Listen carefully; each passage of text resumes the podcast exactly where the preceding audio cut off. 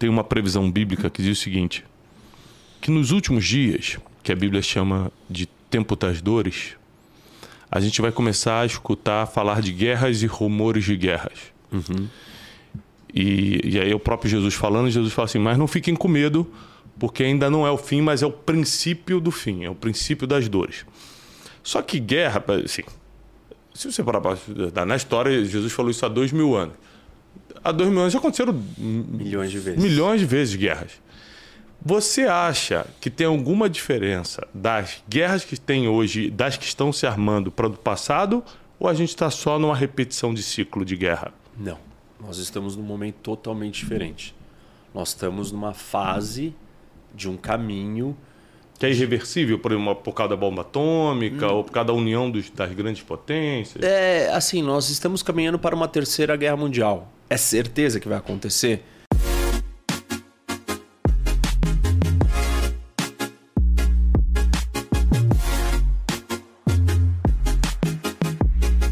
Bem-vindos mais um Brunecast. Toda terça-feira, né, Wesley? Nós estamos aqui às 20 horas, né, entrando com um super podcast para abrir a sua mente para esse mundo que a gente vive. A gente já tá todas as manhãs, né? Aonde, o Teixeira, todas as manhãs? Café com Destino no YouTube. No nosso programa diário, Café com Destino no YouTube. Né? Aliás, nós completamos essa semana que passou três anos de programa. Essa semana, cara. Essa semana, essa semana. O Wesley está aqui corrigindo. Você sabe que o Wesley é o chefe, é o coordenador geral. Você já viu como é que eu salvei o número dele no, no WhatsApp? Tá aqui, coordenador geral Wesley. Ah, tá, é, é muito... Então, assim, e, e a gente está muito feliz. E o Brunecast cada vez mais avançando. Sempre que a gente pode, a gente traz um convidado e sempre um convidado que eu escuto, que eu respeito. A gente nunca uhum. traz ninguém aqui só audiência por audiência. Eu quero que você, que é meu aluno no Café com Destino, e você que é nosso ouvinte no Brunecast, sabe que a gente só traz com quem a gente aprende tá? E ultimamente eu tenho compartilhado isso com vocês já há alguns meses. Eu tenho estudado muito sobre história. Eu tenho, é, eu acho que a leitura é uma coisa de fases, né? Tem vezes que você fica é, mais nos poemas, tem vezes que você vai mais para filosofia e tem vezes que você vai mais para a espiritualidade, tem vezes mais para desenvolvimento pessoal. Eu estou numa fase de história, estou estudando muito história. E por causa desses estudos, eu conheci o nosso convidado de hoje e o conhecimento dele sobre geopolítica, sobre história, assim, me impactou muito, principalmente a linha, as linhas que ele defende. Então eu quero apresentar para vocês hoje e já deixar ele à vontade para falar um pouco sobre quem ele é o que ele faz, o professor Rock. Obrigado, gente. Não vem com essa piada Eric, que você falou que ia fazer de rock balboa. Ele não gosta. Tem nada a ver. É rock é com H. É de Henny Ozzy Cooker. Muito chique. Muito né? Muito Inclusive, eu tô com um livro dele aqui, eu já quero mostrar de início, tá? De início, um livraço da editora Planeta, Inteligência do Carisma, tá? Do professor Rock. Professor, seja muito bem-vindo. Obrigado, Thiago. E Prazer estar aqui. É, pra gente é uma honra muito grande te receber. A gente gosta de receber gente inteligente que abre a mente do nosso, dos nossos ouvintes para a verdade do que está acontecendo. É, é, hoje a internet ela tem muita coisa ruim, mas ela nos deu uma oportunidade boa, que é levar informação de verdade para quem quer. Concordo. A, a, TV aberta ela, ela não vai dar essa possibilidade, até por causa dos contratos comerciais. Eu entendo, eu não julgo não. Eu entendo. Mas, na TV, mas aqui na internet a gente pode trazer as linhas mais verdadeiras ou próximas da verdade, né? porque ninguém é dono da verdade, mas mais próximas possível. Então é com muita honra que a gente te recebe. Explica um pouquinho do que você faz. Muito obrigado. Bom, eu sou cientista político, sou professor, palestrante. Eu tenho uma carreira internacional. Eu fiz faculdade de filosofia e ciências políticas. Ah, eu fiz isso fora do Brasil, fiz nos Estados Unidos. Aí depois eu fui fazer um mestrado em resolução de conflitos internacionais e paz mundial. E ali eu comecei uma transição profissional de carreira eu comecei a trabalhar com ONGs, trabalhei na Organização dos Estados Americanos, que é uma mini ONU das Américas. Uhum. Trabalhei em think tanks, que são centros de pesquisa nos Estados Unidos. E finalmente trabalhei no Conselho de Segurança da ONU, que era o meu ideal. Eu queria ali, acredito na missão espiritual, queria ajudar, contribuir para construir um mundo melhor. achei que a ONU era esse lugar. Então, fui lá, consegui trabalhar. Depois disso, ainda trabalhei numa outra organização de advocacy. Fiquei sete anos fora do Brasil. Aí voltei E voltei com a ideia de ajudar o Brasil, comecei a dar aula. Dei aula durante 11, 12 anos na SPM, no curso de Relações Internacionais. Aí acabei entrando na área pública, fui para fui secretário adjunto de segurança da cidade de São Paulo e depois eu fui deputado estadual por um mandato, saí da política e voltei para fazer o que eu gosto, o que eu amo, que é ensinar, é ajudar a trazer informação, conhecimento, enfim. Quantos anos você tem? 47. 47. O Wesley tem 52.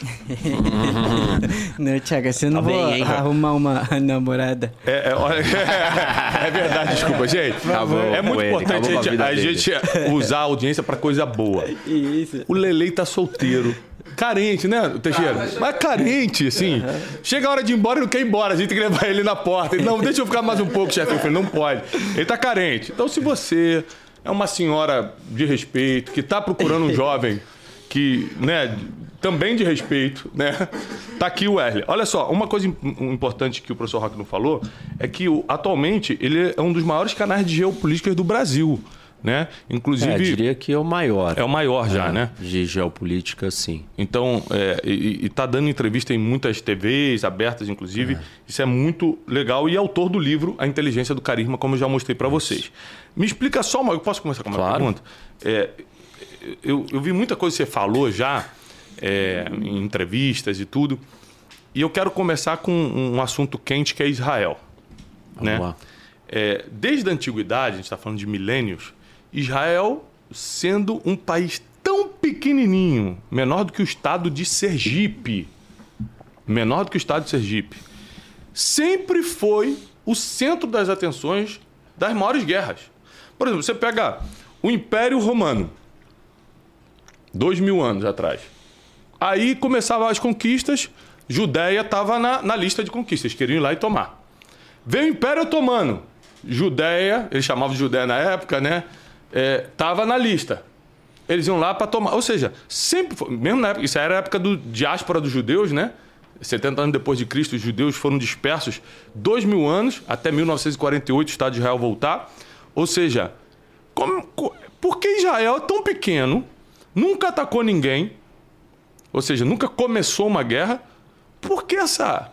Vou usar uma palavra feia, por que esse tesão todo em destruir Israel? Da- da- historicamente, de onde vem? Porque biblicamente eu tenho a minha, Isso. a minha razão aqui, mas eu quero saber historicamente de onde vem isso. É, eu vou, eu vou trazer uma análise, uma visão geopolítica. E a geopolítica, ela tenta explicar o mundo pela ótica da combinação de geografia e política. A geografia é um elemento imutável. Ou assim, Tá ali é para sempre. em poucos momentos, ou ela muda, mas é, é uma coisa de longuíssimo prazo. Nós tamo, a gente mede a geografia em eras geológicas. Então, estamos falando de placas tectônicas, Ah, estamos falando de ó. coisas estruturais no mundo que dificilmente mudam. A política ela é comandada pelos homens, pelo ser humano. E o ser humano está em constante transformação. Então, a combinação dessas duas forças dá a geopolítica. E por que, que a geopolítica nos oferece análises interessantes sobre o mundo? Porque ela combina algo que é imutável, que é a realidade do solo, do mar, enfim, tudo que a gente tem que está lá, que é fixo, que é real, é tangível, com o ser humano.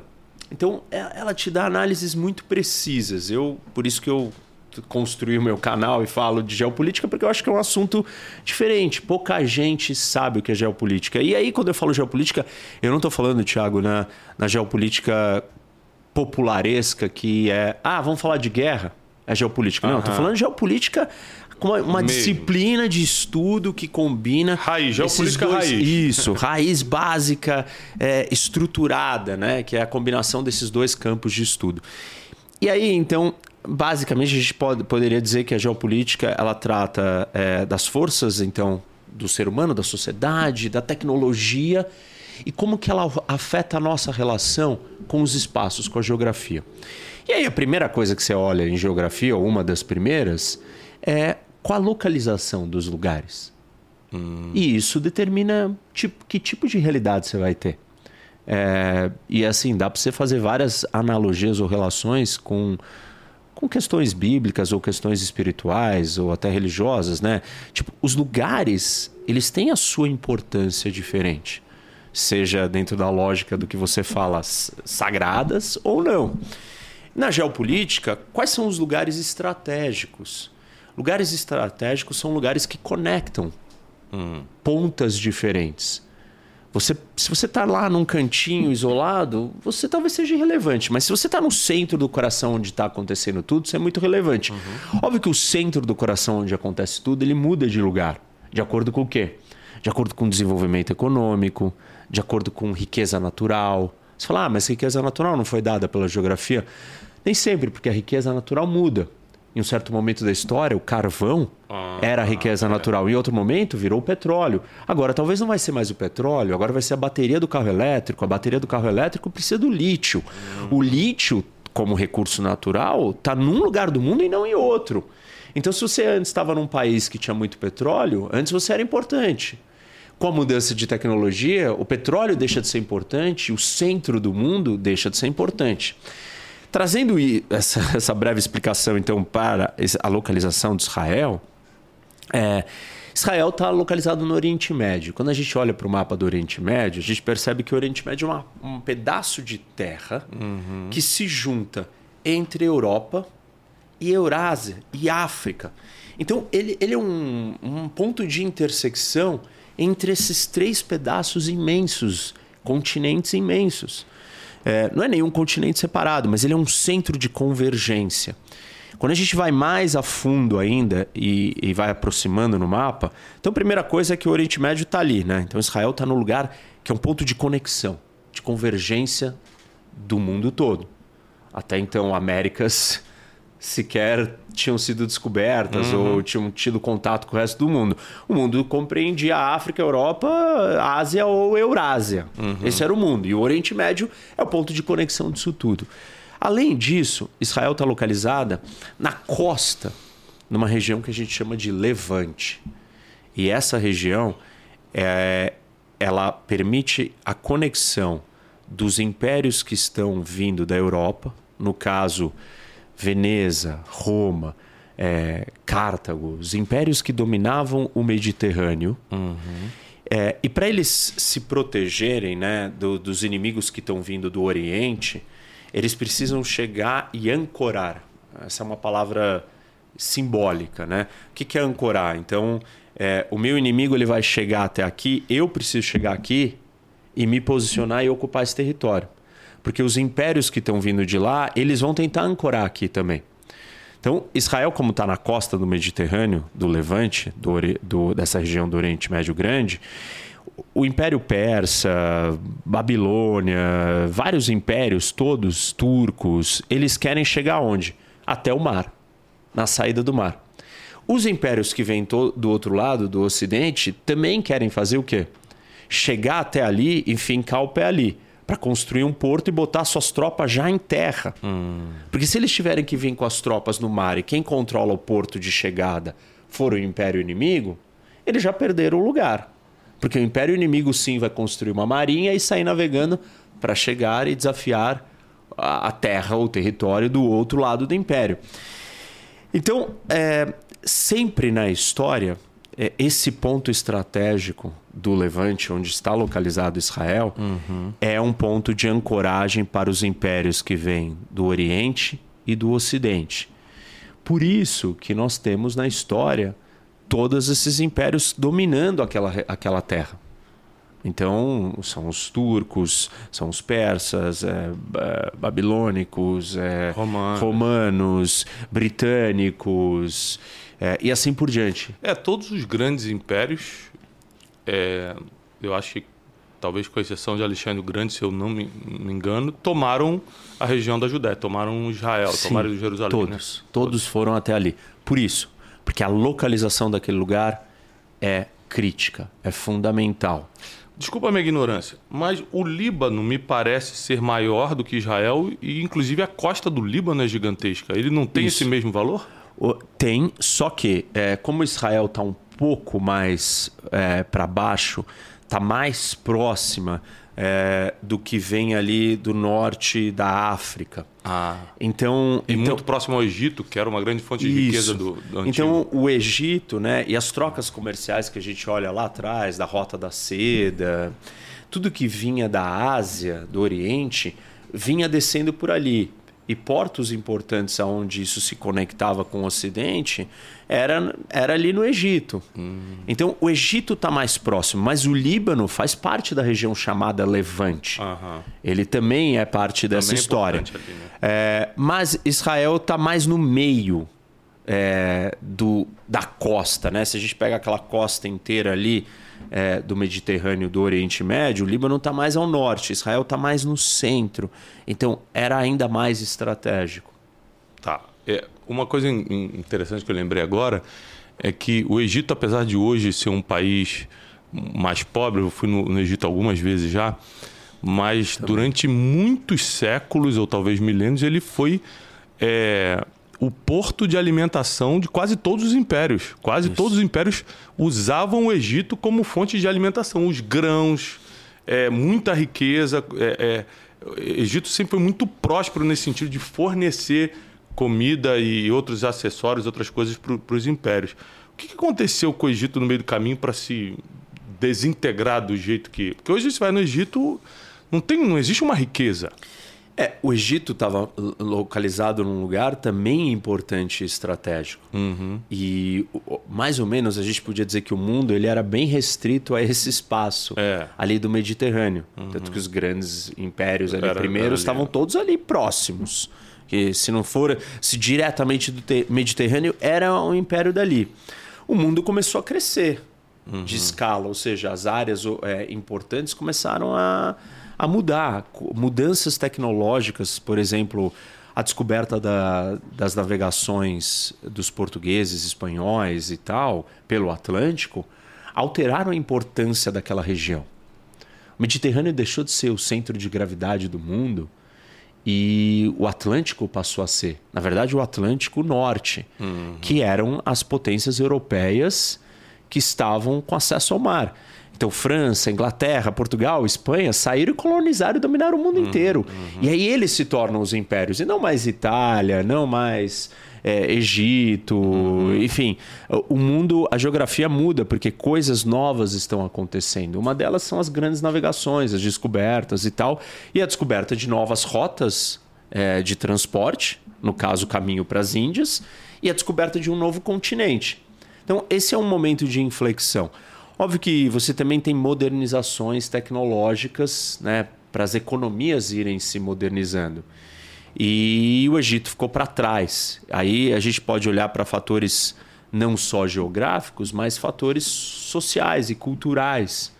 Aonde que as sociedades é, islâmicas elas deixaram de se envol- desenvolver tecnologicamente ou ficaram aprisionadas socialmente e não criaram um ambiente onde a modernidade pudesse aj- a impu- continuar impulsionando-as. Porque a gente sabe que antes a, a cultura islâmica ela contribuiu muito. Eles ti- tiveram um conhecimento muito apurado de matemática. Nosso sistema matemático numérico vem deles. Aritmética. É. É, mas em algum momento eles não souberam separar a política é, do resto da vida social e da religião. Então, essa conexão dessas três temas é, travou a sociedade islâmica e ela ficou atrasada, enquanto a sociedade ocidental entrou num processo de separação dessas coisas. Reforma, renascimento, são todos movimentos aonde a gente começa a falar assim, não, não, pera um pouquinho. Ok, eh, nós temos a nossa religião, os nossos valores, mas isso não pode se misturar com a vida pública, com os governantes, com o papel, com as regras da sociedade. Isso permitiu que a gente avançasse em termos de tecnologia, de se modernizar, de formas que nós vamos nos governar, e tudo isso deu um impulsionamento muito maior para as civilizações ocidentais e não mais para as civilizações que estavam ali do mundo islâmico. O Egito, uma delas. Não só, né? Não, é vários a gente tem os otomanos, os persas, todos decaíram. Você falou do Egito muito bem, mas os persas foram um grande império, É, gigantesco. é, milenar, é, muito poderoso e também perdeu a sua força. É, parte da explicação é essa. É, tem outras explicações, não dá para a gente reduzir a uma única coisa, mas esse é um motivo bastante impactante, eu diria. Agora, uma pergunta importantíssima, né? Que o mundo, desde que é mundo, tem guerras. Geralmente motivadas por dinheiro e poder, né? Conquista de terra e conquista de, de rotas de comércio. Sim. Né? Me corrija se eu estiver errado. Mas, basicamente, as motivações sempre teve a ver com dinheiro e poder. Você acha que a paz mundial é possível ou não tem jeito? Enquanto tiver ser humano, vai ter guerra. Ou seja, daqui a pouco a gente vai falar sobre o conflito da Rússia e outros conflitos, Hamas, etc. Quando resolver todos esses, vão surgir outros ou realmente a paz mundial é possível? Eu tenho a minha versão bíblica, né? O Wesley que é o meu teólogo de consulta, Sim, você tô sabe, né? Auxiliá-los. É, você está aqui para me dar as informações Isso, secretas dos isso, pergaminhos escondidos. sim. Mas a sua, a sua opinião, é, é, como cientista político e professor do assunto, guerra acaba ou é para sempre? Olha, eu gosto muito e eu escrevi a minha é, meu trabalho de conclusão de dissertação da na graduação que eu fiz em filosofia sobre a teoria do Kant e ele escreveu sobre a paz perpétua. Um dos tratados dele de escrita política, das- da sua teoria política, é como que nós podemos chegar na paz perpétua. E ele identifica três elementos necessários para a gente encontrar a paz perpétua. Primeiro, todos os países do mundo precisam ser repúblicas. Ou seja, todos precisam ser democracias de verdade. É, o segundo, nós precisamos ter uma federação, uma espécie de ONU voluntária, onde todos abdicam de certas, certos direitos para conviver é, num espaço pacífico entre todos. Então é, seria uma ONU que funciona, é, mas voluntária. A adesão é voluntária. Não é um governo do mundo. Uma espécie de federação do mundo. E o terceiro, mais difícil, o Kant é um, é um filósofo que ele busca falar de moralidade. Ele era um cara que tinha uma, alguma base religiosa, mas ele, ele tentou buscar encontrar o que é o certo e errado, não baseado na religião, e baseado na razão. E ele parte da seguinte premissa: que você define o que é certo e errado quando você universaliza o errado. E aí você faz um teste racional e aquilo não para de pé. Então, se você, por exemplo, mentir, por que, que você não pode mentir? Porque se você universalizar aquilo, todo mundo mentir, mais ou menos isso. Aí, você, aí não vai existir verdade, tipo, e nada vai funcionar. Então ele faz, ele tem uma fórmula né, é, de categóricos imperativos que ele testa e fala assim: olha, o certo é fazer isso. Então, para o Kant, se entrar alguém aqui e perguntar quem é o Tiago, eu quero matar ele, é, ele vai dizer que a gente não pode mentir, que a gente tem que dizer a verdade e sempre fazer a coisa certa, não importa a consequência.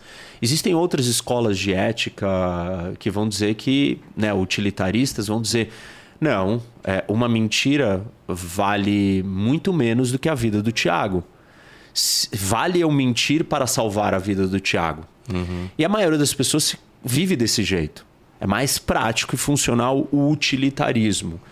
O Kant ele é bem rígido e duro. E aí ele vira, falei tudo isso para chegar no terceiro elemento que ele diz para a gente alcançar a paz perpétua, que é, é, você precisa que a humanidade tenha alcançado, atingido um estágio como espécie, como um todo, aonde ela racionalmente saiba o que é o certo e o errado e faça somente o certo. Bom, isso me parece assim muito utópico, muito difícil, porque todo mundo tem que agir desse jeito. Eu só faço a coisa certa sempre.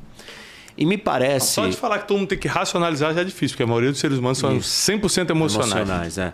E, e assim, eu acho as críticas à, à teoria do Kant é que são não humanas, não só no sentido de racionalizar eh, ao extremo, mas no sentido de, me desculpa, tem situações que me parece descabido você escolher se apegar a um pequeno ato supostamente correto, que vai ter um impacto extremamente destrutivo e nocivo é, e milhões de pessoas iriam sofrer e morrer. Me parece é, desequilibrado manter essa lógica absolutista em face de certos contextos e condições. Uhum. Então, não sei, acho difícil. Mas, assim, para resumir, a história é que é, talvez um jeito da gente ter a paz seria alcançar esses estágios. Óbvio que eu estou falando do ponto de vista político, social, uhum. filosófico, histórico, geopolítico. É, do ponto de vista da geopolítica, o que precisaria, um dos grandes fatores que explicam o porquê a gente tem guerras é a ausência de ordem na esfera internacional. Não tem governo do mundo. Não existe constituição do mundo, não tem polícia do mundo, não tem judiciário do mundo, uhum. não tem exército do mundo. É um estado de anarquia. Salve-se quem puder. Em ambientes anárquicos, o que vale? A lei do mais forte. Uhum. A lei do mais forte ela é indutora à guerra. Porque eu viro para você e falo, faz o que eu quero. Não, não vou fazer. Então eu vou tirar a força de você até você fazer. Entendeu? Porque não tem regra. Uhum. É, é uma lei da selva. E, e, eu, e isso, para resolver isso, a gente teria que criar ou ter um governo do mundo. Isso é extremamente problemático e arriscado. Porque hoje a maioria dos países são ditaduras. Se a gente tivesse um governo do mundo, o mundo seria uma grande ditadura. Uhum. Então, a humanidade teria que, socialmente, politicamente e em nível de consciência, ela teria que estar tá elevada para todo mundo ser democrático, respeitar o próximo, ser tolerante, para não surgir um governo ditatorial do mundo. Uhum. E nós estamos muito longe disso. Então, assim, é, eu brinco que, e não é uma brincadeira, é real, a, o único. É, talvez a única situação onde a gente possa ter um governo do mundo é, que não vai ser tão ditatorial seria se a gente tivesse um inimigo externo não humano.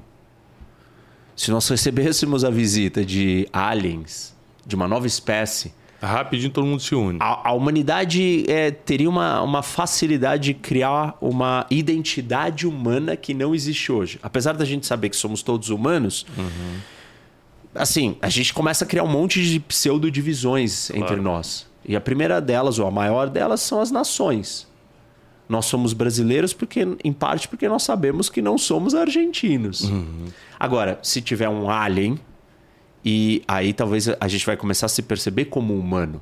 Então, esse é um elemento para a gente não ter guerra. Mas eu, assim, eu acho que nós estamos muito na verdade, da paz. Eh, rapidinho. Eh, claro. Na verdade, temos alien entre é, nós. É ele, é, ele saiu justamente saiu, no. Não. A gente tocou no assunto, ele, ó. Ah, quando ele começou a falar de invasão terrestre, é, já, é. já foi embora que ele sabia que a gente ia denunciar ele. Ele tá pousou a nave é, Estamos adiante. É.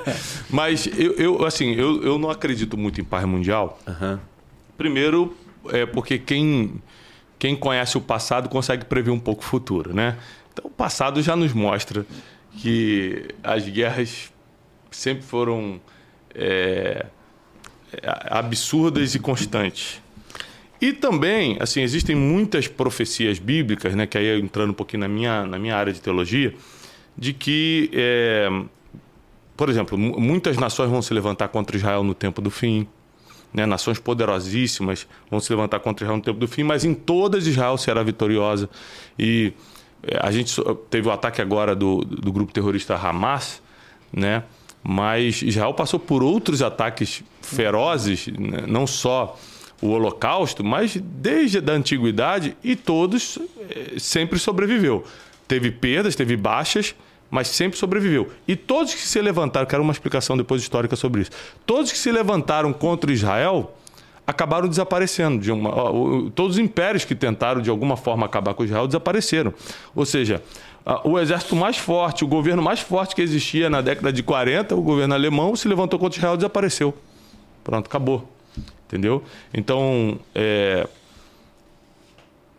a, a, explicação de que Israel é uma faixa de terra importante ali para entrar do Oriente Médio, eu entendo, mas ao mesmo tempo ó, não tem petróleo, não tem ouro.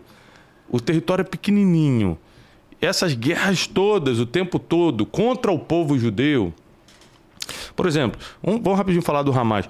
O, o que, que você acha que o Hamas queria fazendo o que fez lá no dia 7 de outubro, se eu não me engano? Entrou lá, metralhou todo mundo. Ele queria a retaliação que, que foi feita pelo exército de Israel. Ou seja, ele sabia que era isso que ia acontecer. Não tem, não tem outra coisa a se fazer. Eu estou na minha casa, você entra metralha meus filhos, o mínimo que eu vou fazer é tentar correr atrás de você.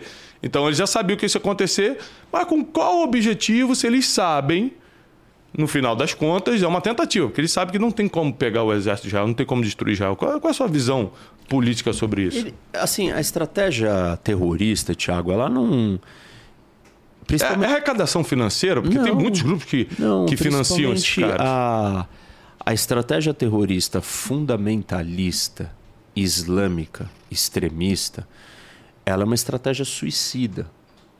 Você. Ele não está pensando no depois, né? Não, você, você usa. É, primeiro que o terrorismo, ele, ele, a, o objetivo do terrorismo é aterrorizar. Uhum. Então, quanto mais dor você causar, maior terror você cria. Uhum. É, então, esse é um dos objetivos. Um ataque daquele causou muito terror. Uhum. Muito terror. Para todos os israelenses, para todos os judeus no mundo inteiro. E para as pessoas que têm consciência, olharam para aquilo e falaram: Meu, isto é aterrorizante. Isso é assustador. Isso é bárbaro. Isso é de uma violência sem Não, decapitar tamanho. bebê em pleno 2024? Isso. Então, é, é, é esse objetivo foi alcançado. Esse era o primeiro objetivo.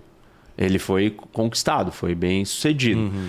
O segundo objetivo é provocar uma reação e, com essa reação, é deslegitimar, enfraquecer, mobilizar pessoas contra Israel. Inverter o jogo. Porque uhum. o terrorista, ele não tem força para lutar com alguém cara a cara. Então, ele usa uma estratégia indireta, baseada em medo, aterrorizar, baseada em percepção dos outros, é, de ser o mais fraco, de ser o, uma, a vítima. É o marketing vitimista, né? Isso. Então, ele tenta inverter o jogo.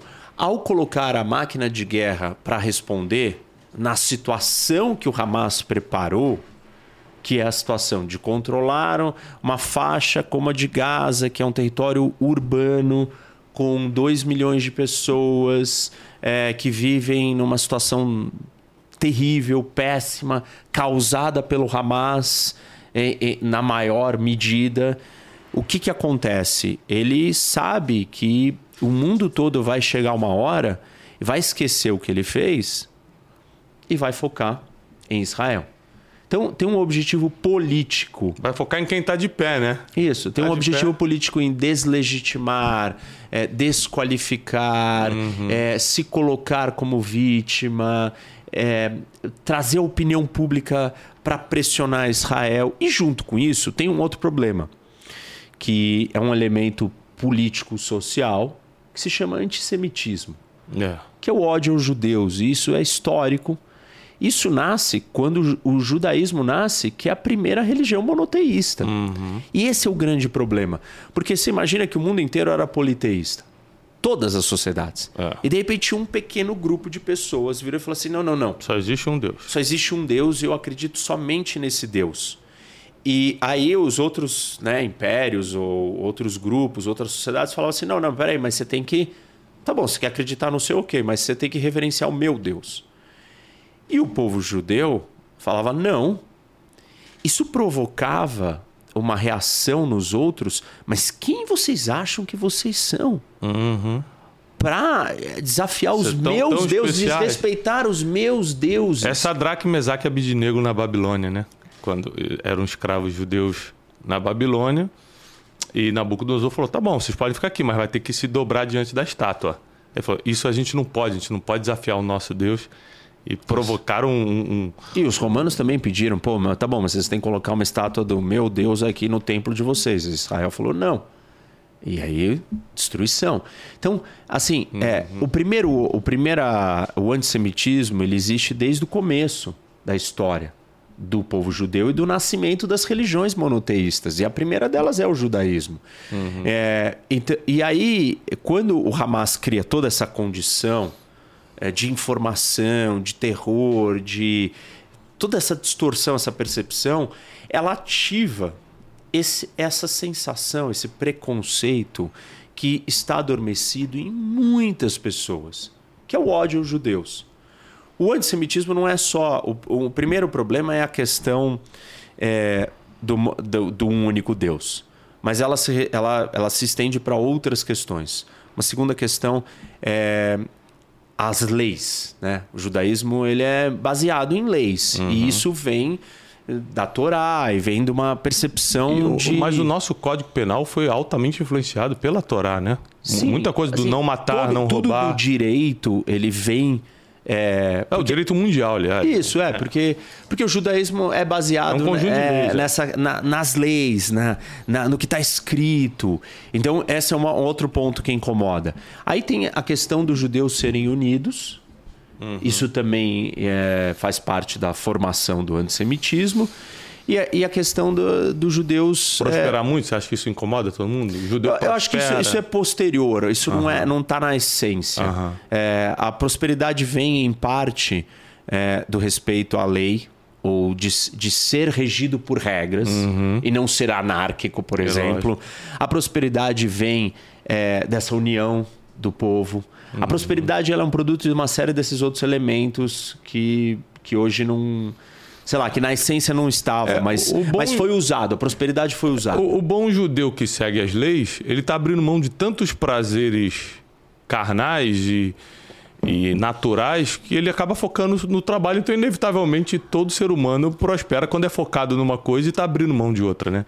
Então tem, mas eu também tenho uma percepção espiritual por claro. causa de coisas que estão escritas na Bíblia de que Israel sempre seria sustentado por Deus, sempre iria prosperar com Deus. Então, tem a, eu acredito muito na bênção divina sobre o povo de Israel. Agora, mas assim, mas aí a gente tem que fazer um parênteses. Eu concordo separar, que... separar os assuntos. Não, não, não. Eu concordo que você diz, ah, é, os impérios que tentaram dominar acabaram sendo destruídos, mas os judeus foram foram em grande medida, não na sua totalidade, expulsos da sua terra.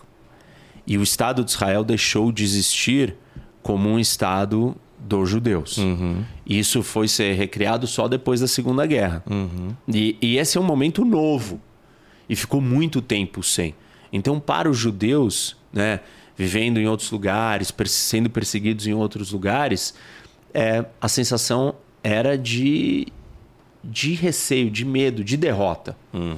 O povo não foi destruído por completo, mas o povo estava é, acuado e fugindo ao longo da história.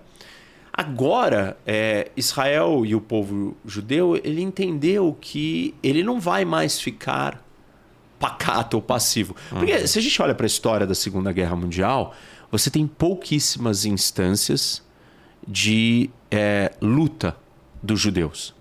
Você sabe que você vai ser exterminado, que você vai para uma câmara de gás, que você vai para um campo de concentração. Por que raios que você fica quieto? Uhum. Por que, que você não levanta, pega uma caneca, um copo e joga e fala: tá bom, vou tomar um tiro, eu vou morrer já, dane-se, mas uhum. eu vou uhum. morrer lutando. lutando. Isso não aconteceu. Uhum. E a história dos judeus são raras vezes em todas as perseguições, não só no Holocausto, uhum. que os judeus é, reagem e lutam. Uhum. Mas agora isso mudou depois do Holocausto, né, e depois que está, o Estado de Israel é criado, na sua terceira versão histórica, ele existiu em três momentos da história. E o momento moderno é depois da, da partilha da ONU, isso. E aí, é, os judeus e Israel entendem que nós temos que estar preparados para lutar. E aí a gente entra na pergunta que você me fez, pô, mas como que sobrevive tantos inimigos? Hoje, hoje existe uma mentalidade de vou lutar até o final e vou sobreviver. Uhum. Diferente do que aconteceu no passado. Então, tem uma mudança do, do espírito uhum. é, dos judeus né, né, nessa história aí, né? Você acha que, tecnicamente falando, o Holocausto ele acelerou o processo é, do Estado de Israel acontecer? Ah, sem dúvida. Era, era um momento onde era difícil continuarem negando que aquilo tinha que ser resolvido. Uhum. Tipo, era, era um... É, porque estava quase dois mil anos sem, sem uma oficialização de terra. E aí aconteceu a tragédia e três anos depois, quatro anos depois, não, é, a ONU votou o Estado de Israel. É, precisava resolver e, e o que aconteceu era um, né, era uma, um indício de que não dava mais para deixar os judeus sem ter um lugar deles. Uhum. Num lugar deles, eles podem se proteger. É a casa deles. Uhum. Então, eles voltam para lá, buscam refúgio ali, se armam, se preparam para lutar e vão, vão resistir. Tem um outro fator geopolítico importante. É, esses três períodos que Israel existiu na história, a gente pode criar, falar de três modelos, né? É, nós temos o modelo Davi, uhum. onde Israel é totalmente forte, independente é, e autônoma, uhum. uma política externa autônoma, faz o que quer.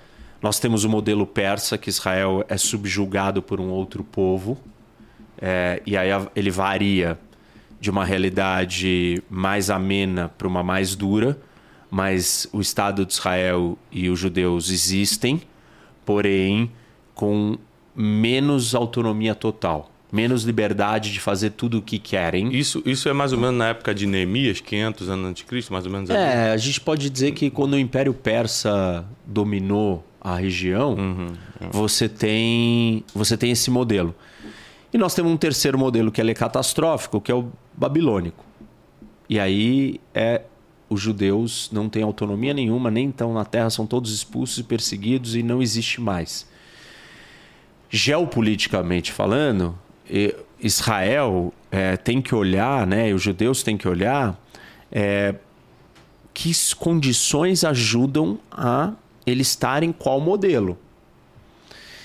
E quando impérios muito grandes de fora tentam dominar aquela região, Israel não consegue sobreviver se não tiver ajuda de impérios maiores uhum. de fora. Que é o caso hoje dos Estados Unidos. Isso. Então, assim, se Israel tiver que lidar com inimigos da fronteira imediata, com o Líbano, com a Síria, com a Jordânia, com a Arábia Saudita, é, com o Egito, Israel dá conta. Uhum. Se Israel tiver que lidar com o Irã, com o Irã com o Império Romano, uhum. com o Império Turco, com o Império Britânico, uhum. com a China, com Rússia, com os Estados Unidos, Israel vai precisar de um outro grande império te ajudando.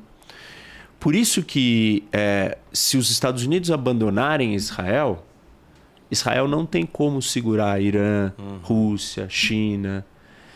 Agora, é, os Estados Unidos nem sempre teve com Israel no começo da fundação do Estado de Israel, quem estava com Israel eram os soviéticos. Quem deu armas para os judeus lutarem a guerra da independência foi foram os soviéticos, armas que vieram pela Tchecoslováquia. E, e por que, que eles olhavam para os judeus como possíveis aliados?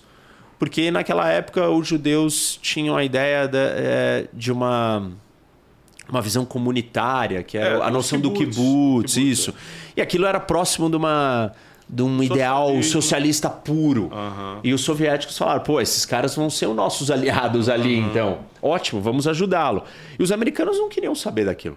Depois os soviéticos se afastam de Israel e aí vem os franceses.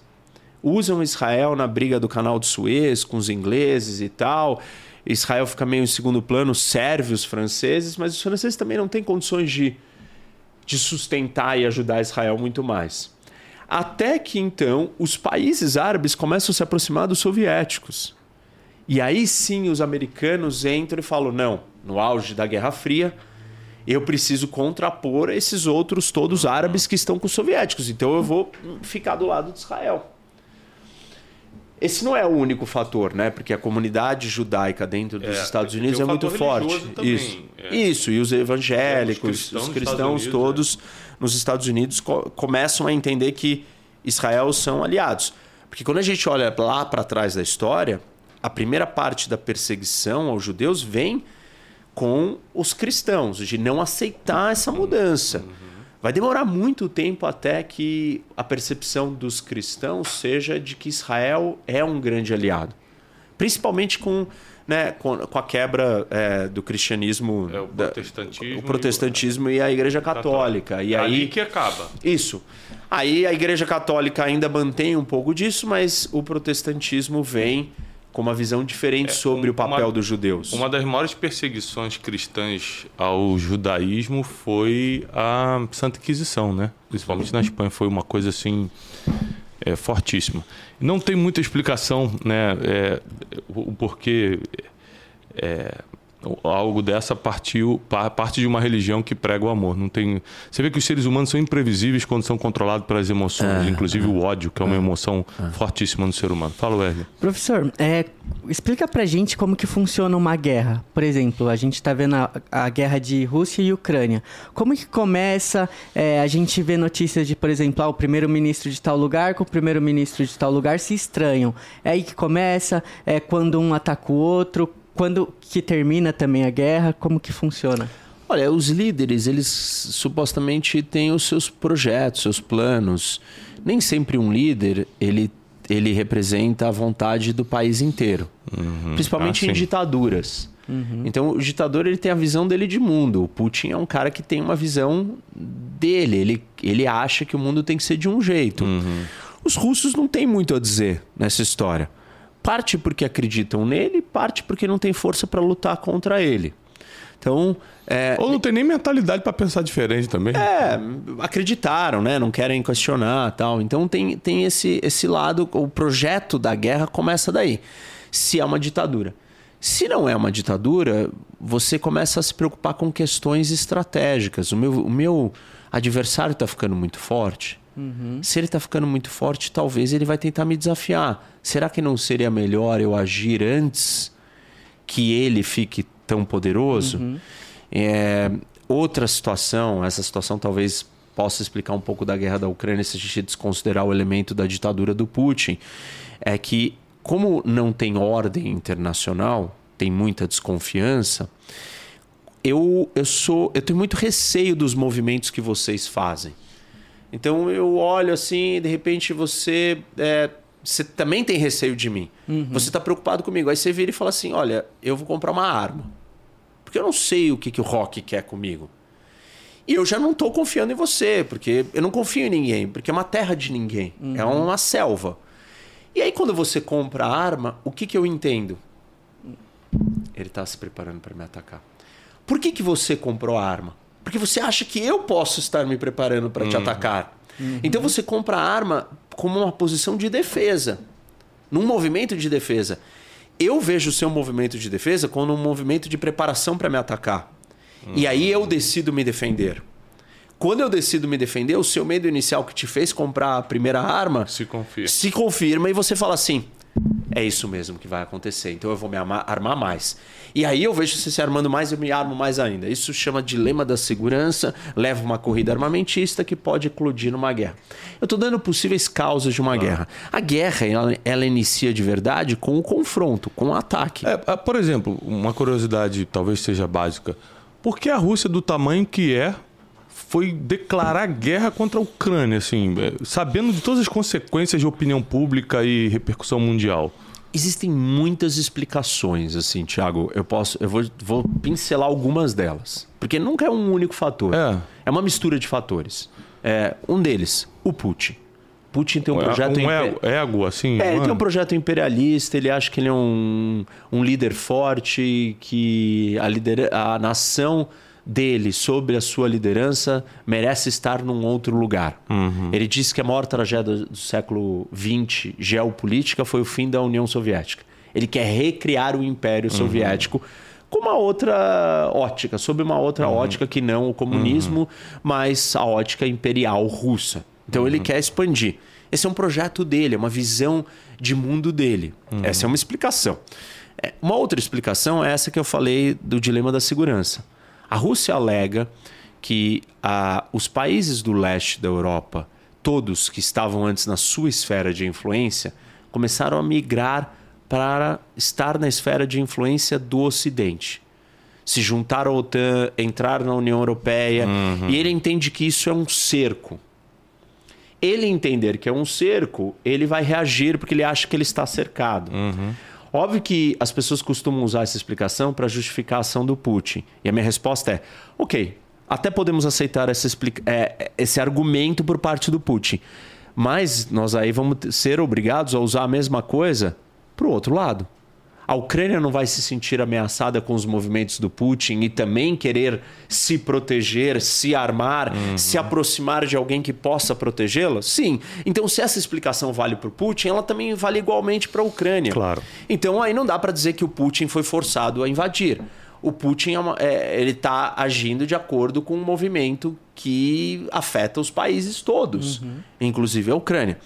Essas são duas explicações. Uma terceira explicação é geopolítica, né? assim, de território mesmo, de espaço. A Ucrânia é o maior país da Europa. E, e é um país é, que está dentro do que é, é, uma proximidade do centro, é, a gente chama de Heartland, o coração da Rússia. Que é a capital, que é o lugar mais importante. É, essa você... informação não tinha. Uma vez que você estiver dentro do território Entendi. ucraniano, não tem barreiras naturais. Ah. Você marcha num campo aberto e plano direto para Moscou. Ah. Você se sente vulnerável ah, tá. fisicamente. Você não está protegido. É porque apesar da Rússia ser muito grande, ela é muito plana. É, é, é, a população está toda concentrada numa partezinha Isso. de muito deserto, né? Isso. De muita Ninguém coisa... ocupa o resto. É. E a Rússia historicamente sempre foi invadida por duas rotas. Uma rota que vinha dos estepes da Eurásia e aí os mongóis chegaram por ali, uhum. e uma outra rota que vinha da planície do norte europeu, que é uma parte toda plana no norte da Europa, que é um grande corredor plano, sem barreiras naturais, que você consegue ir marchando e chegar até ah. o seu coração. Então, ao longo da história, como que a Rússia se protegeu dessas duas rotas de invasão? Ela expandiu, expandiu, expandiu, expandiu, uhum. expandiu. Até que ela chegasse, tivesse tanto território que o, o inimigo tivesse muito longe do seu coração. Ah, do, dos centros. É, só que ela perdeu. Quando a União Soviética rui, ela encolhe e ela perde todos esses territórios. E na cabeça dela, se a Ucrânia se tornar um membro da OTAN, é, é, é o inimigo está muito perto do meu território. Então Entendi. eu preciso agir. Só que aí a gente tem que fazer algumas ressalvas. A Ucrânia não fez nem. Não não fez nenhum movimento que ameaçasse. De ameaça. Uhum. Ela, não, ela não tem essa capacidade, ela uhum. não quer ameaçar, ela não entrou na OTAN, ela não faz parte da União Europeia, ela não tinha tropas ocidentais lá dentro, nada disso tinha acontecido. Você, você... Aí só um quarto fator, e, claro. e aí você, a gente.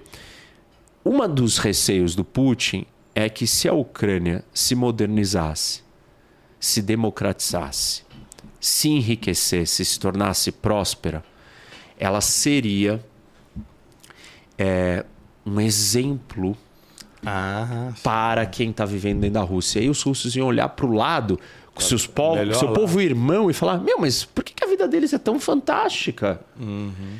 E tipo, o Putin não quer que isso aconteça. Porque isso vai. É o que a gente chama de um spillover. Uhum. Vai transbordar e afetar é, a, a estrutura de poder e domínio é, da condição que os russos vivem. Você diria que é, a maioria das guerras, então, elas são iniciadas por um achismo emocional do líder. Por exemplo, nós temos é, é exemplos nas, nas conquistas antigas. Alexandre o Grande Maomé II no Império Otomano no século XV, todos eles falam assim: eu quero conquistar para o meu nome entrar na história. Ou seja, não tinha um motivo, ele não estava se defendendo de nada e nem estava precisando de mais uma fonte de provisão de comida, não era isso. Ele queria colocar o nome dele na história, para isso ele tinha que matar muita gente para poder dominar o. Você acha que é, o, no, no, dia de hoje, é, pleno 2024, a questão do Putin e de outros líderes, a, as emoções desse cara podem provocar uma guerra? E, e não tem um motivo real para isso acontecer? Isso realmente é possível? Olha. E ninguém se meter, porque, tipo assim, a princípio ninguém se meteu é, é, não. Na, na, Rússia e Ucrânia. Eu tá diria que o motivo existe e ele sempre é político. Todas as guerras são ah, políticas. Tá. Isso é interessante. É, o Clausewitz, que é um pensador ocidental prussiano, que escreveu um livro que chama Da Guerra, você tem dois grandes pensadores que escreveram sobre guerra. É, um é o é, Sun Tzu, A Arte da Guerra. esse E o é- outro é o Clausewitz, que chama Da Guerra, o livro dele. Todo mundo conhece muito o Sun Tzu é, e conhece pouco o Clausewitz. O Clausewitz tem uma frase famosa que ele diz o seguinte: a guerra é a continuação da política por outros meios. E veja que interessante essa frase. O que, que é continuação da política? Eu e você estamos aqui debatendo. Começamos a discordar. Nós estamos. é, por trás das nossas discordâncias existe uma razão política. Como assim política? Você tem a, a sua política. A política do Thiago. Eu tenho a política do Rock. O que, que é política? Não é política partido político. Aham. É política sua visão de mundo, seus valores, suas crenças. Forma de agir. Isso. Então a gente vai começar a brigar porque nós acreditamos em coisas diferentes. De repente você me joga essa caneca, eu jogo esse microfone e a gente está se matando. Por que, que a gente está se matando? Porque nós temos uma divergência política. É, toda forma de violência coletiva em grande escala, ela é motivada por um fator político. Agora você vai me perguntar assim, mas esse fator tinha justificativa na realidade, ou ele tinha embasamento real? Aí é, é- é debatível, entendeu? Pode ser que o líder inventou um motivo que estava disfarçado do, eco, do ego dele ou do, do anseio dele de ser grande. Mas ele é, expressa um motivo político e todo mundo que segue ele segue aquele motivo político. Entendi. Nem que seja, nós somos grandiosos e nós precisamos dominar os outros para impor a nossa visão de mundo, o nosso Deus, a nossa cultura, o nosso idioma, é, a- pegar aquela riqueza para nós. Tudo isso é político. Religião é política, economia é política, tudo é política, cultura é política, nesse sentido de política amplo que eu estou falando. Sem dúvida nenhuma, sem dúvida nenhuma. Me diz uma coisa, você acha possível, é possível, possível mesmo, uma guerra nuclear acontecer? Acho, é, assim, um- uma guerra nuclear. Porque o brasileiro. Só uma segunda pergunta pra você emendar. Porque o brasileiro nunca tá nem aí pra guerra. É porque a gente não vive guerra, eu sei. Né? Mas, tipo assim, a Rússia tá destruindo, Israel tá sendo atacado. O brasileiro tá fazendo churrasco no final de semana. Não tá nem aí. É, a explicação lógica é: o Brasil não tá em guerra, então a gente não tá nem aí. Mas depois, só continuando essa questão da guerra nuclear, porque uma guerra nuclear provavelmente é, abalaria o mundo inteiro. O mundo inteiro entraria em guerra de alguma forma. Aí só respondendo nuclear já, já estende pro Bom, Brasil. Primeiro que o Brasil, geopoliticamente falando, está localizado num lugar que está muito isolado de tudo. É. A América do Sul é um dos lugares mais isolados do mundo. Por quê? Porque ela não faz parte de nenhum outro grande continente, ela faz parte das Américas. Só que a parte do sul está desconectada da do norte. Também não estão ligadas. E o hemisfério sul ele está mais desligado ainda. O Pacífico, no- do lado do Pacífico, você pode viajar assim distâncias homéricas para chegar na primeira terra, para encontrar a terra de novo. Então, o Brasil está muito isolado. O Brasil não participa das grandes discussões do mundo. É, o Brasil ele, ele não é, o brasileiro ele não conhece essa realidade. Ele não sabe. Ele o não é guerra. atingido por isso também, Não, né? não é atingido. Então ele não sabe, então ele não se preocupa. As pessoas estão descobrindo agora o que, que são essas coisas, porque está acontecendo tanto, elas estão começando a ficar interessadas. Uhum. Mas o brasileiro não sabe o que é isso. Existem dois tipos de guerra: a guerra limitada e a guerra total. O mesmo Clausewitz fez essa distinção. Uhum. Guerras limitadas são travadas de maneiras diferentes de uma guerra total. Numa guerra limitada, você aceita que tem distinção entre civil e combatente. Você estabelece regras de como lutar a guerra. É, você não ataca pontos de, sei lá, é, urbanos. Mulher- mulheres e crianças. Você e não, você, não ataca, você não ataca uma cidade, uma fábrica, entendeu? A não ser que aquela fábrica produza alguma coisa muito estratégica. Você não, você não vai destruir a sociedade inteira. Não é um ódio mortal. Eu vou matar todo mundo. A guerra total, não. A guerra total não consegue fazer essas distinções. Todos os alvos são legítimos. É uma questão de sobrevivência. É eu ou você. Se você ganhar, eu morri. Então eu tenho que ganhar. E aí a gente pode aplicar esse mesmo conceito para uma guerra nuclear. Existem dois tipos de guerras nucleares. Existe uma guerra nuclear limitada e uma guerra nuclear total. A guerra nuclear total é o fim do planeta Terra. É, é a explosão, a destruição da Terra. É um atirando no outro até. É o lançamento de milhares de bombas atômicas simultaneamente explodindo no mundo inteiro. Isso vai destruir, vai queimar, vai botar fogo na Terra inteira, vai criar um inverno nuclear, nada mais vai crescer, não vai ter alimento, nenhuma pessoa vai sobreviver. Quem sobreviver à explosão, ao calor, à queima, ao inverno, vai morrer de radiação, não vai sobrar nada. O planeta acaba. É, nós temos capacidade de destruir o planeta eh, muitas vezes além do que precisa com o número de bombas que existem no mundo. Por que, que isso nunca aconteceu? Porque todo mundo sabe que isso é destruição total. Onde que estaria o problema?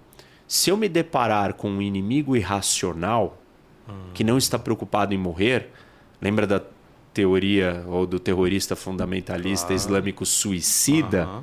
Esse cara gosta de morrer. Uhum. A morte para ele é, é parte da ideologia dele, é, é onde ele encontra com as virgens no céu. É.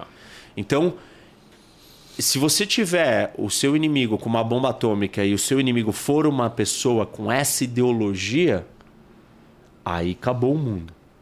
Se seu inimigo não for com essa ideologia, se ele for racional, ele vai entender que se ele entrar nesse confronto, a gente tem que desescalar e parar antes de iniciar essa guerra total.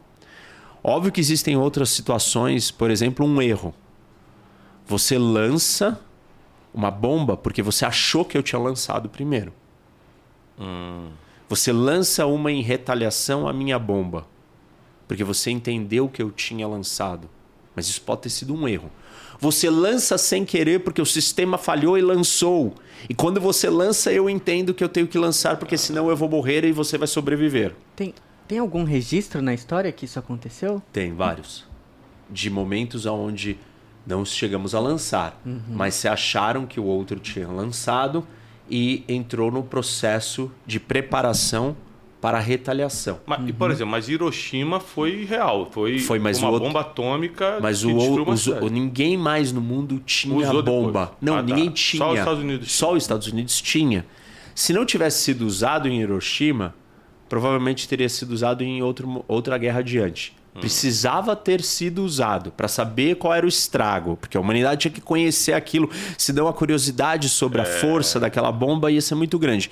Uma vez que foi usado, e aí todos os outros conseguiram, todos os outros não, são só nove países que têm a bomba. Conseguiram a bomba, é, se criou um tabu nuclear. E aí o tabu ele é baseado nessa lógica de destruição mútua.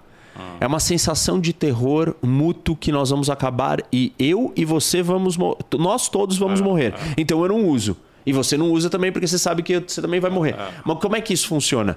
Quando você lança, eu vou retaliar. Uhum. E eu garanto para você que eu vou retaliar. Se eu não retaliar, você me mata e você fica vivo. Uhum. Então, para o medo mútuo funcionar, eu preciso retaliar. Isso significa que eu tenho procedimentos e protocolos colocados para que a hora que alguém lance, eu tenho que lançar.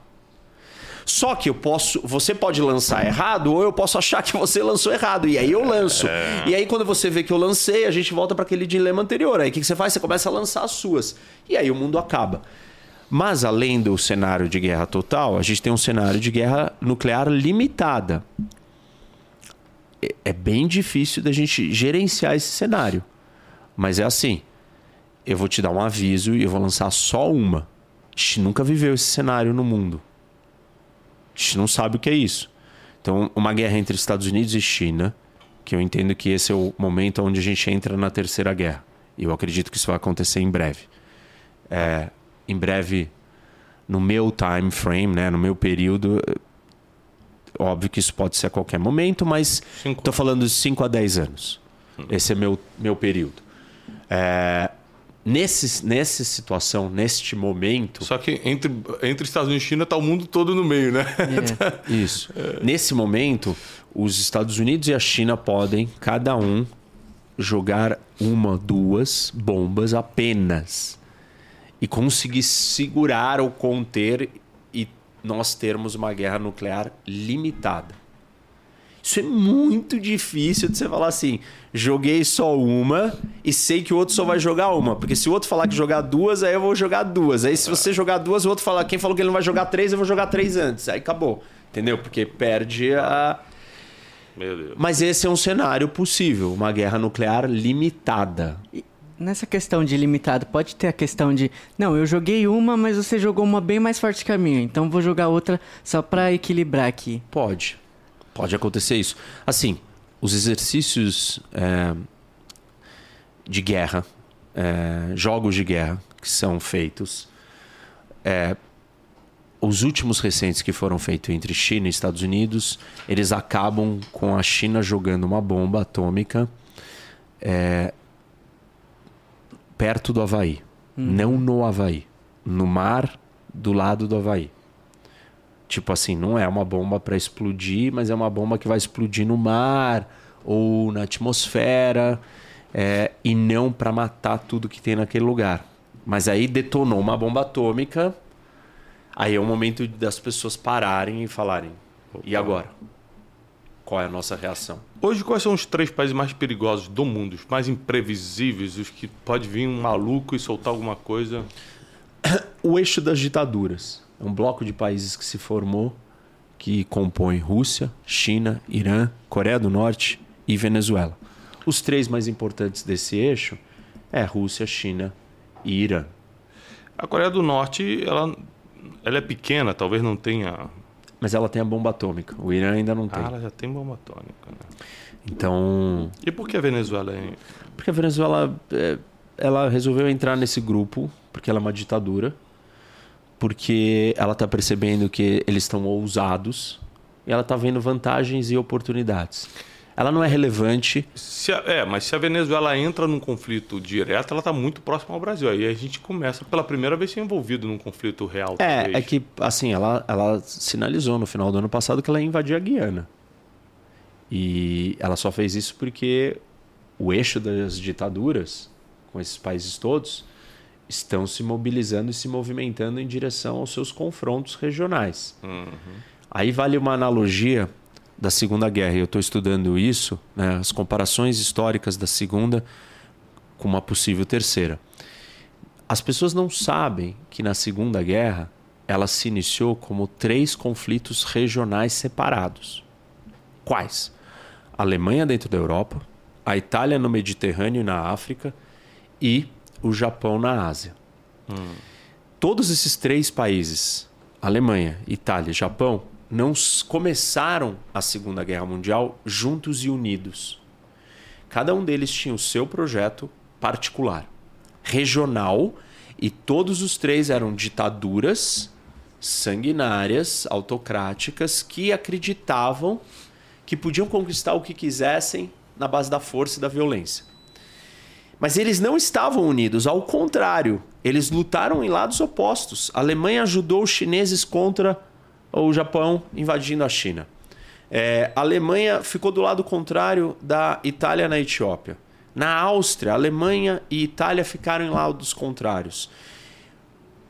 No final só dos seus projetos de guerras regionais, que eles olharam e falaram assim: bom, se os Estados Unidos entrar, ele vai entrar contra todos nós, então vamos nos juntar. A guerra só vira mundial quando é, o Japão ataca Pearl Harbor e a Alemanha declara guerra aos Estados Unidos. Enquanto os americanos não entraram, não era uma guerra mundial. Nós tínhamos três guerras regionais. Hoje, nós temos o quê? Duas guerras regionais e uma terceira vindo. A hora que a terceira vier, ela vira mundial, porque os Estados Unidos vai entrar para defender Taiwan. Só que a diferença da segunda para uma possível terceira é que todos os países falam. É por- que os Estados Unidos se meteriam em Taiwan? Eu entendo se meter em Israel. Mas. O negócio lá na Ásia, lá do lado da China, por- se meteria para afrontar a China. Para impedir que a China Amplie território. pra, amplie território, se posicione para dominar e partir para um projeto de dominação global. Ah, tá. Ali é o, é o pontapé, o gatilho é, de quem vai ter mais força. Se a China conquistar Taiwan, ela se coloca numa posição geopolítica muito favorável. Ah, uma tá. posição geopolítica que os Estados Unidos conquistou há muito tempo atrás e que permitiu ele se tornar a potência mundial, que é geopoliticamente falando, o domínio do seu mar Mediterrâneo. Uhum. Qual é o mar Mediterrâneo dos Estados Unidos? O Caribe. Quando os Estados Unidos dominam o Caribe, eles podem partir para um jogo global. Quando a China dominar o seu Caribe, que é o mar do sul da China, ela pode partir para um jogo global. A peça-chave para o domínio do seu Caribe é Taiwan. Ah, a peça-chave dos Estados Unidos era Cuba. Por isso a obsessão com Cuba. Uhum. É, então, assim, é um xadrez que está sendo jogado e o movimento da, das peças chinesas pode ser uma, uma sinalização de fraqueza total por parte dos americanos. Porque o Japão, Filipinas, todos os outros, a Coreia, todos os outros países do lado vão se sentir extremamente ameaçados e vão ter que fazer uma escolha.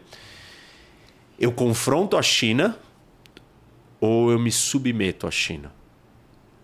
E se eles se submeterem à China, eles mudam de lado. E aí a China então fala: pronto, você vai querer brigar comigo? Eu tenho todo mundo comigo agora. Então, se os Estados Unidos não fizer nada, ele está sinalizando para os outros países do mundo que ele não tem força e não tem coragem de segurar o avanço chinês. Hum. E o projeto chinês é de uma ditadura. Os Estados Unidos são uma democracia, o Japão é uma democracia, a Coreia do Sul é uma democracia. Como que esses países vão se sentir perante um, um projeto ditatorial avançando? Uhum. Eles vão se sentir muito assustados, acuados e vão ter que tomar uma escolha. Ou eu vou partir para uma guerra contra a China e se os Estados Unidos recuou, quer dizer que eu não tenho a mínima chance o que vai acontecer provavelmente é todos eles vão falar: tá bom, China, é tuas ordens, você manda o que eu faço. E aí os Estados Unidos perdeu. Perdeu no tabuleiro né, uhum. né, na guerra maior. Então, é, essa é a razão por que, que os Estados Unidos entraria. Mas voltando para a analogia da Terceira Guerra Mundial, o que, que a gente é, tinha e que não tem? Naquela época, os três países não estavam juntos. Hoje, os três já estão juntos. Ah quem já vende armas hum. para a Rússia, dá armas, é a Coreia do Norte, é o Irã. Os drones iranianos ajudam a Rússia na guerra da Ucrânia. As munições e mísseis norte-coreanos ajudam a Rússia. Quem desenvolve o programa nuclear do Irã, que está tentando desenvolver uma bomba atômica, é a Rússia. Quem compra o petróleo do Irã todo é a China. Quem compra o petróleo da Rússia é a China. Quem entrega chips e ajuda a Rússia a burlar sanções para não construir armas é a China. Entendeu? Então, eles já estão operando em conjunto. Quem ajuda a manutenção da ditadura do Maduro na Venezuela é o Irã, e a Rússia e a China. Entendi. Tem um, um, uma pergunta importante que é: no livro de Mateus, Evangelho de Mateus, no capítulo 24, tem uma previsão bíblica que diz o seguinte: que nos últimos dias, que a Bíblia chama de tempo das dores, a gente vai começar a escutar falar de guerras e rumores de guerras. Uhum. E, e aí o próprio Jesus falando, Jesus fala assim: mas não fiquem com medo, porque ainda não é o fim, mas é o princípio do fim, é o princípio das dores. Só que guerra, assim, se você parar para na história, Jesus falou isso há dois mil anos há dois mil anos já aconteceram milhões de vezes. Milhões de vezes guerras. Você acha que tem alguma diferença das guerras que tem hoje, das que estão se armando para o passado, ou a gente está só numa repetição de ciclo de guerra? Não. Nós estamos num momento totalmente diferente. Nós estamos numa fase de um caminho que é irreversível por, uma, por causa da bomba atômica hum. ou por causa da união dos, das grandes potências? É, assim, nós estamos caminhando para uma terceira guerra mundial. É certeza que vai acontecer? Existem situações na história onde quando duas grandes potências se confrontam e não viram guerra. Na Guerra Fria. Não virou guerra. A guerra era fria, não quente. Uhum. Como que aconteceu? É, para você. Pra... Jogo de espiões? Não, um dos lados tem que colapsar de dentro. Ah. Quem colapsou, no caso, foi a União Soviética. É, hoje, não me parece que nem a China e nem os Estados Unidos vão colapsar de dentro. Se um dos dois lados colapsar de dentro, não teremos guerra. Mas, é, na história do mundo, sempre uma potência começa a crescer e ela quer desafiar o trono da outra. Uhum. E essas transições, elas nunca não são com guerras, elas só são com. Elas, na maioria das vezes, são com guerras. Elas só não são com guerras se uma cai e perde sozinha, uhum. como a União Soviética caiu e perdeu sozinha. Esse é um dos jeitos para não ter guerra. O outro jeito é surge uma terceira grande potência. E ela desafia as outras duas e as outras duas se juntam para lutar contra aquela terceira. O, não tem ninguém nem nada no mundo é próximo do que é Estados Unidos e China hoje. Não existe esse país e não vai existir em 10 anos e não tem como existir em 10 anos. É, então, esse é um cenário também totalmente improvável, nulo. O que tem, o que me parece mais provável, é um choque entre China e Estados Unidos, que é inevitável. E na história do mundo, quando duas potências fortes vão se confrontar, essa troca de poder ela acontece sempre na base da força. Só que hoje nós temos bombas atômicas, é, nós temos um cenário de instabilidade que a gente não tinha antes, porque a Rússia resolveu ferir uma regra do sistema internacional que não vinha sendo violada há muitas décadas, que é invadir o território de um outro país. Invadir para conquistar. Uhum. Ah, Estados Unidos não invadiu o Iraque, invadiu para derrubar o Saddam Hussein. Não queria que o Iraque virasse território uhum. americano. Uhum. Ele foi lá, derrubou o Saddam Hussein e foi embora. Uhum. Ah, foi lá no Afeganistão e foi embora respondendo a um ataque. No Iraque, não, mas no Afeganistão, sim. É... Então é diferente. A Rússia fez um grande movimento de uma invasão massiva contra um Estado que não a atacou apenas pelo objetivo de conquistar aquele território. Isso não acontecia há muito tempo. Uhum. E isso abriu uma caixa de Pandora. Lógico. Abriu um espaço para todo mundo falar assim: opa, também posso fazer isso. Tanto que a Venezuela achou que ela pode invadir a Guiana uhum, agora. Uhum. Tanto que o que está acontecendo no Oriente Médio, com o Irã, com Hamas e com outros. E assim por diante. Então, você tem uma série de países se sentindo confortáveis a fazer isso. Até conflitos menores que as pessoas nem falam. Azerbaijão com a Armênia. Os golpes na África todos. Tem muita coisa acontecendo. O que, o que me parece é que esses conflitos todos regionais eles estão eclodindo, causando instabilidade. Em algum momento, eles vão todos se juntar. Uhum. Então, as pessoas me mandam, né? Ah, é a terceira guerra mundial porque o Hamas atacou Israel? Não. É, porque já atacou várias outras vezes. Não, isso, isso é pequeno. É. é tipo assim, é, é uma sequência de movimentos que precisam acontecer para a gente chegar na terceira guerra mundial. Uhum. E um ponto importante, para ela ser mundial, todos os grandes países têm que participar. E ela tem que chegar a todos os continentes, basicamente. O que, que significa isso? Não tem guerra mundial se Rússia, China, é, Estados Unidos, Europa, Índia não, não participarem. E hoje a gente tem um advento é, que as outras guerras não tiveram, que é a internet. Então vai ser uma guerra midiática é. muito grande. Você imagina, vai ser. Porque hoje em Isso dia. Isso é um problema. Antigamente você podia matar milhões de pessoas e os corpos ficavam ali nos campos. Hoje em dia tá, tá na live você uhum. matando. É.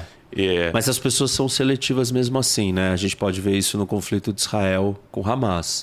Mas eu, onde... é, que eu, é, que eu, acho que o lado do mal conseguiu fazer um marketing mais forte do que o lado do bem.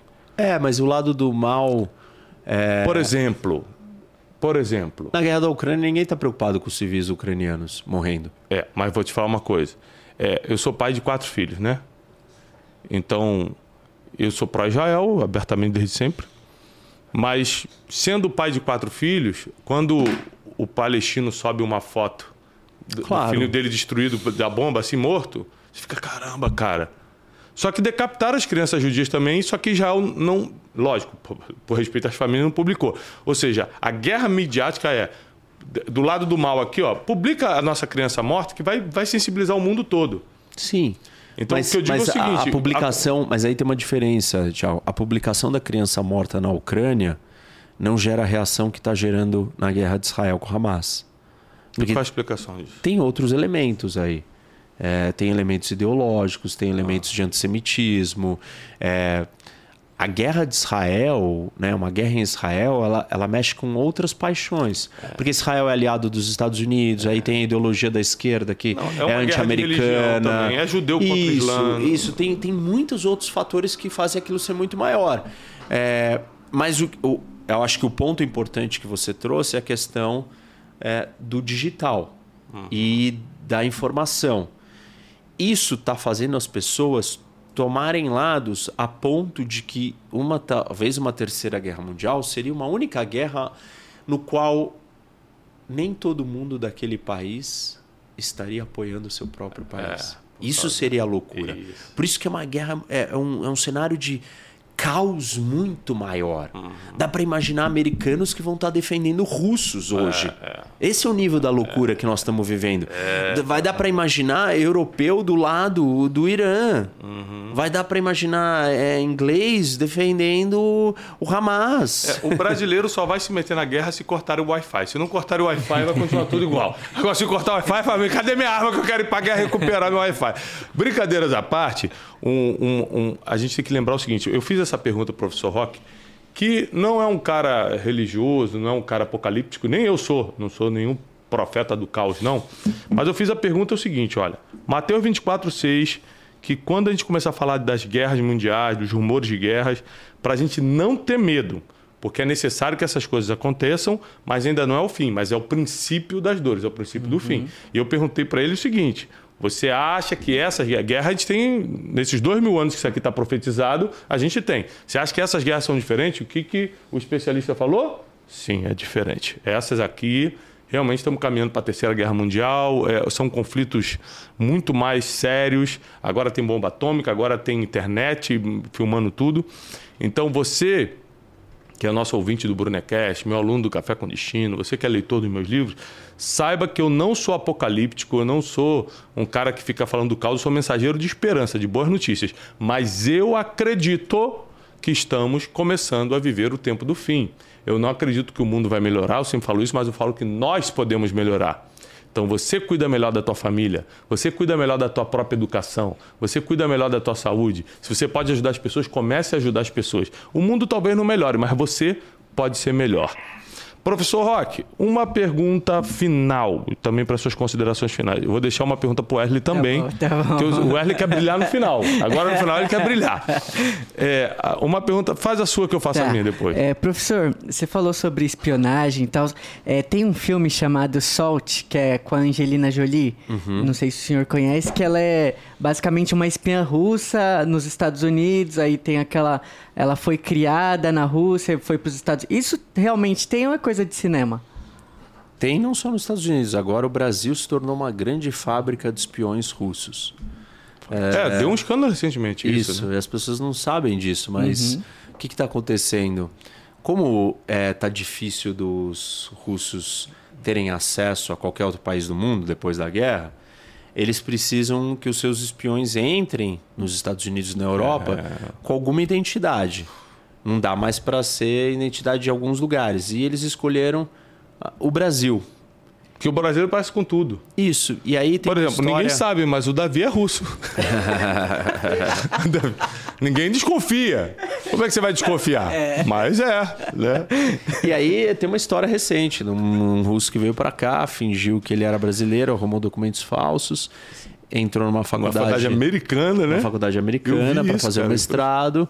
E entrou como brasileiro. Isso. E aí ele, o objetivo dele era se infiltrar dentro da capital Washington, né, a uhum. capital americana. E ali então ele ele conseguiu penetrar. Ele conseguiu um estágio é, na, no Tribunal Penal Internacional em Haia.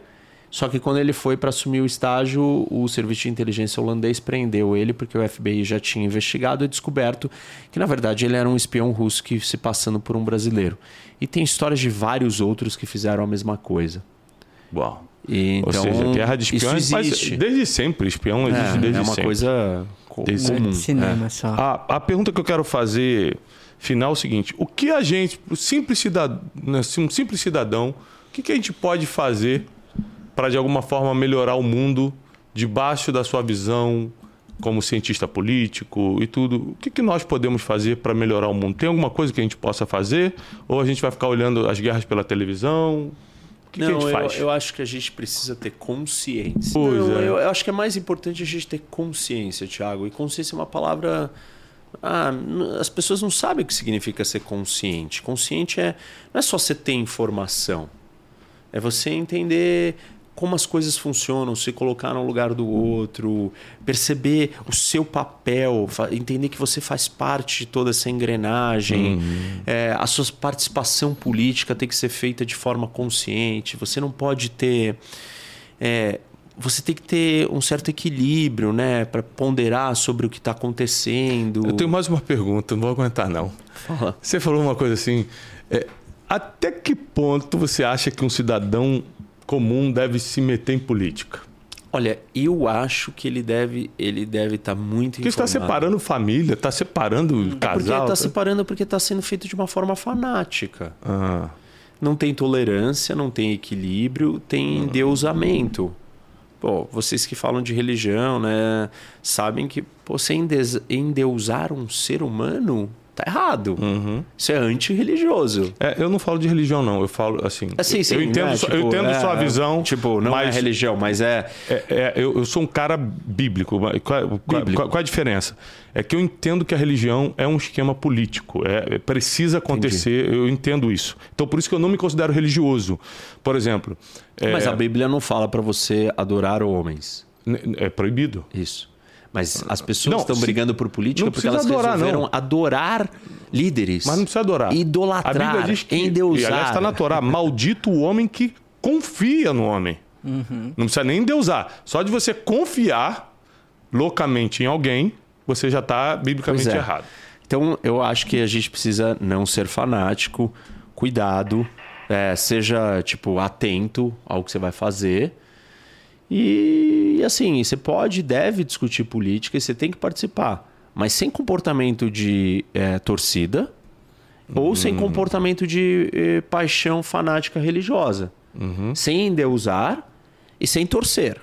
Uhum. Se você conseguir separar aquele famoso ditado que existe no Brasil, não se discute política, futebol e religião, religião. Uhum. por que, que a gente tratou a política como futebol e religião? Porque tá lá, né? A gente acha que é proibido discutir. Ao contrário, a gente tem que discutir. Mas você não pode vestir a camiseta da torcida e nem a, o viés religioso uhum. de endeusamento. De você idolatrar o líder e nem torcer para ele loucamente. O político, ele é um, é um ser humano, uma pessoa que está ali num papel para te servir, para te representar. Você tem que ser racional no tratar com ele. Uhum. Você pode falar, é, ele tem qualidades e defeitos. É, você não pode. E no momento ele é o melhor para o país. Ele é o melhor, mas eu não vou ser fanático. Uhum. Eu não posso ser fanático, porque se eu ficar fanático, aí acabou. Aí as pessoas vão se matar. Que é isso que está acontecendo. Não é só as pessoas se matarem, você nunca vai perceber o erro do líder. Se um dia ele começar a falhar bruscamente, você está tão Isso, e, e assim, e você tem que tomar cuidado, porque por mais que você abomine o outro lado, alguma coisa tem ali de pra verdade. Gente, de verdade, de aprendizado e legítimo no que ele está falando. Por mais que seja totalmente. que se pareça que é um, um, terror, tem alguma coisa do outro lado que ela é útil é. para nossa evolução. E por isso que as eleições, independentemente do lado que ganhe, sempre são acirradas. Né? Porque, Porque nós estamos polarizados cada Sim, vez mais. Né? Exatamente. Gente, recebemos hoje o professor Rock. Foi um grande privilégio. Aê. Lembrando, ó, vou começar a ler hoje, te prometo, eu adoro ler. Vou começar a ler hoje o livro dele é, sobre a inteligência do carisma. Quero muito entender. Aliás, pela mesma editora que eu lanço, o meu livro Princípios Milenários já está no forno, daqui a pouco vai chegar para todo mundo aí, se Deus quiser. Professor Roque, muito obrigado pela sua participação. Obrigado. Foi um prazer, é, é, adorei. Para o nosso público aqui, é uma novidade a gente trazer tanta goste. história, não é? Isso, isso, não? Então, vou até te pedir uma coisa agora. Se você acha que nossa uma hora e pouca de conversa aqui te ajudou, tira o print agora, posta no seu Instagram, divulga para todo mundo, pega o link do YouTube ou do Spotify, onde você estiver assistindo, começa a divulgar, manda nos grupos do WhatsApp, né? O, o, Teixeira ele saiu na hora que o professor Roque falou sobre a invasão extraterrestre. É. E, Voltou agora, só no Se você quiser levá-lo é. para o laboratório para analisar, tá, é. tá, Ele pousou lá pertinho hoje, né?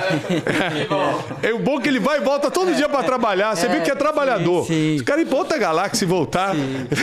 Agradecer ao nosso colaborador extraterrestre. Ou seja, seja, é muito privilégio que nós temos aqui no Brunecast. E eu faço votos de paz e prosperidade. E até a próxima terça-feira no Brunecast. E eu quero convidar vocês para seguirem meu canal, né? Por favor. Todos estão assistindo. fala dos, dos canais. Professor Rock, é professor Rock H-O-C.